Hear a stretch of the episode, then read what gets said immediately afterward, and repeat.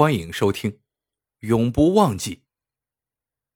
市里最近出了条大新闻：天虹集团董事长陈天红要寻找自己的恩人。说起陈天红，他不但是本市首富，还是有名的慈善家。陈天红要找的恩人，竟然是三十五年前的。他在电视上说，自己三岁时就被人拐走了，直到五岁那年。那位恩人把他带回了家，让他得以和父母团聚。如今父母已经去世，他想找到那位恩人，好好报答。他留下了三个问题，说是能正确回答这三个问题的人，才有可能是那位恩人。第一个问题是，他被找到时身上穿着什么衣服？第二个问题是，他的小名叫什么？第三个问题是。当时他手里拿着什么东西？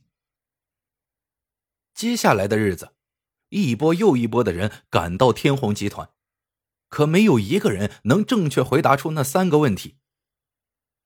这一天，秘书送来几张纸，上面写着几位来访者的答案。陈天红随手翻看着，忽然，他像触电一样跳了起来，大声喊道：“这答案是谁写的？”快把他请进来。很快，秘书带进来一个头发花白的老人。老人说：“他叫张宏明。”陈天红激动的说：“老先生，你的答案都对，你给我讲讲当时的情形。”老人回忆说：“我认识你父母，知道他们丢了孩子，于是我就替他们到处打听。”两年后，我路过一个小镇，听说有一户人家原本没有孩子，后来突然有了个三岁的儿子，我就想会不会是你？我在那里啊等了几天，没想到真看到了你。那天你拿着一个空瓶子，穿着一身蓝色运动服和一双黑棉鞋，我呀就带着你去了车站，把你送回了家。后来，我到外省工作去了。要不是在电视上看见你呀，我都不知道你发展的这么好。只是可惜啊，我来不及见你父母最后一面。老人说着，流下了眼泪。陈天红也哽咽了，他拉住老人的手说：“老先生，你对我的恩情，我永远都不会忘记的。今天。”全公司放假，为你举办宴会。你放心，你的下半辈子都由我来安排。老人感动的说：“不瞒你说，我无儿无女，孤身一人。年轻时还好，这两年越来越觉得孤单。我来找你，也不图大富大贵，就想着能有个亲人。”陈天红说：“放心吧，我保证你不会孤单的。我会让很多人陪着你，在你之前，也有很多人来找我。我想，他们一定也都干过这样的好事。我会把他们都请来。”很快，宴会开始了。天虹集团的大厅里挤满了人，不但全公司的员工都到了，还来了很多知名人士。陈天红举起一杯酒，走到了张宏明面前，说道：“老人家，我有一个问题想问问你。这么多年来，你就没有良心有愧、睡不着觉的时候？你说你无儿无女，你就没有想过这是不是报应？”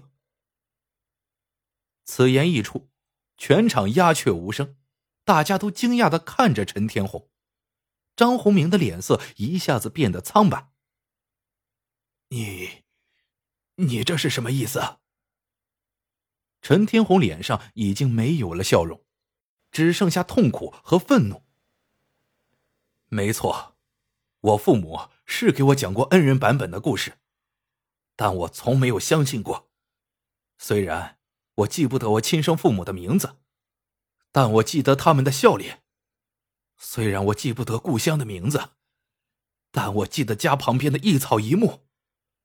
从我被你拐上火车起，我就在心里拼命的提醒自己，永远不要忘记我的父母和我的家。张宏明愤怒的说：“我不知道你在胡说些什么。本来我也不图什么报答，是看你这么诚心，又上电视又上报纸的，我才过来看看你。既然你不欢迎。”我走就是了。我把你救回来时，你才五岁，你能记得什么？陈天红点点头，用发颤的声音说：“你说的没错。一个五岁的孩子，在新的家庭里，被新的父母每天灌输这样的话，确实很容易就会遗忘自己的过去。但你一定想不到。”这个孩子从到这个新家开始，不管父母怎么对他说，他每天晚上临睡之前都要默默的对自己重复一遍：“你叫王鹏，你的小名叫小鹏，妈妈让你买酱油去，爸爸和妈妈在家里包饺子，等你回家吃饺子。”张宏明想了想说：“你大概误会了，你想想。”你记得的是你五岁时的事情，可你三岁时候的事，你怎么可能记得呢？你只知道自己是被我从那个家带出来的，可你怎么知道你是怎么去的那个家呢？陈天皇冷笑道：“既然这样，我想问你，你敢不敢和我的亲生父母对峙？”张宏明愣了一下。当然敢，你把他们叫出来呀！陈天红挥了挥手，两个老人被人搀扶着走到张宏明的面前。老太太指着他骂道：“这么多年了，我们一直在找你，你这杀千刀的混蛋！”老头子狠狠的瞪着他。张宏明打了个冷战，争辩道。你们是骗子，你们不是他的父母。”陈天红冷冷的说。“你要不要看看我们的亲子鉴定？”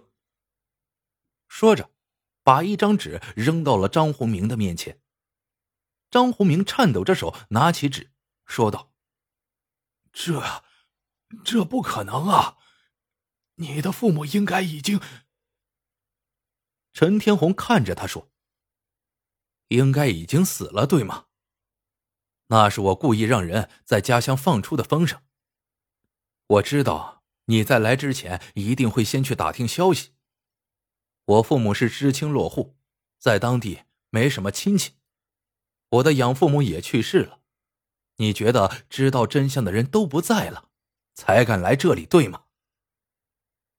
张宏明语无伦次的说。这怎么可能？难道是我救错了人？对，一定是这样。你跟你养父母丢失的孩子很像。虽然，虽然我办错了事，但我是无心的。你的养父母对你很好，对吧？我只是好心办错事而已。我不指望你的报答，我这就走了。陈天红拦住他说。别着急，我可没觉得你是好心办错事，我觉得你就是个人贩子。张宏明满脸通红的喊起来：“你，你凭什么这么说我？你的养父母没告诉过你吗？我一分钱都没拿。”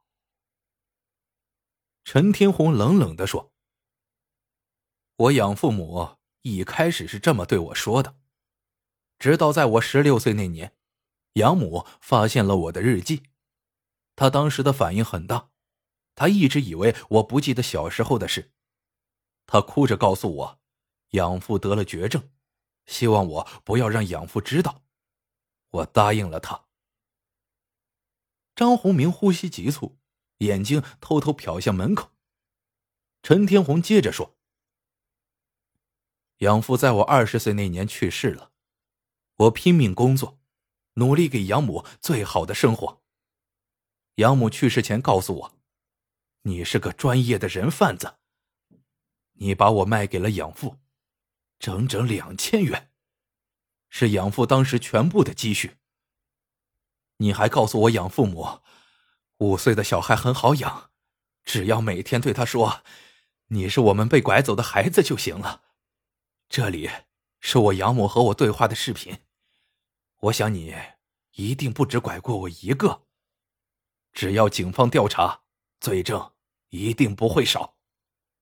张宏明哆嗦着嘴唇说：“我承认，是我拐卖了你，就请你高抬贵手吧。你看，你现在父母双全。”又功成名就，就让这事过去吧，行吗？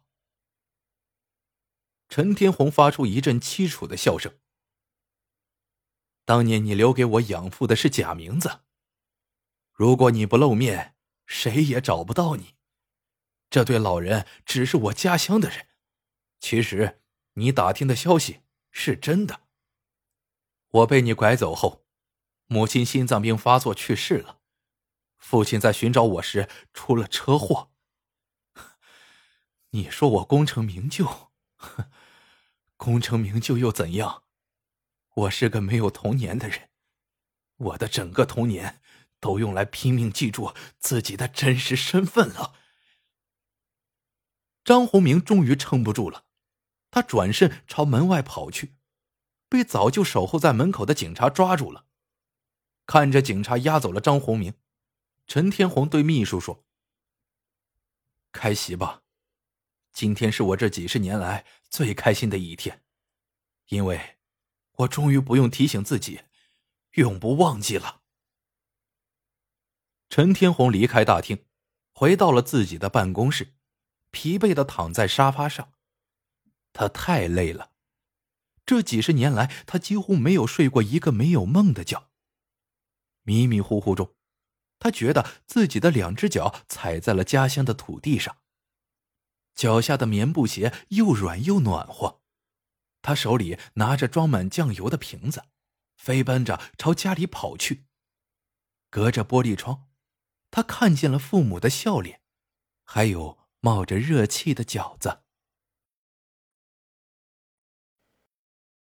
故事到这里就结束了。这个故事呢？是关于人贩子的一个题材，故事的结局是好的，也不是好的。虽然人贩子最终被抓了，但是失去的童年，谁又能弥补呢？就像正义虽然会迟到，但永远不会缺席一样。既然是正义，为什么要迟到？迟到的正义只能叫做真相。好了，和大家浅浅的谈一下自己的一个小感悟吧。碰到给我触动比较大的故事呢，总想和大家分享一下个人观点的感悟。希望大家以后能够多多点赞支持那月，谢谢各位小伙伴了。最后一句话送给各位小伙伴们：愿你们眼里有光，心中有爱，目光所及皆是美好。晚安，做个好梦。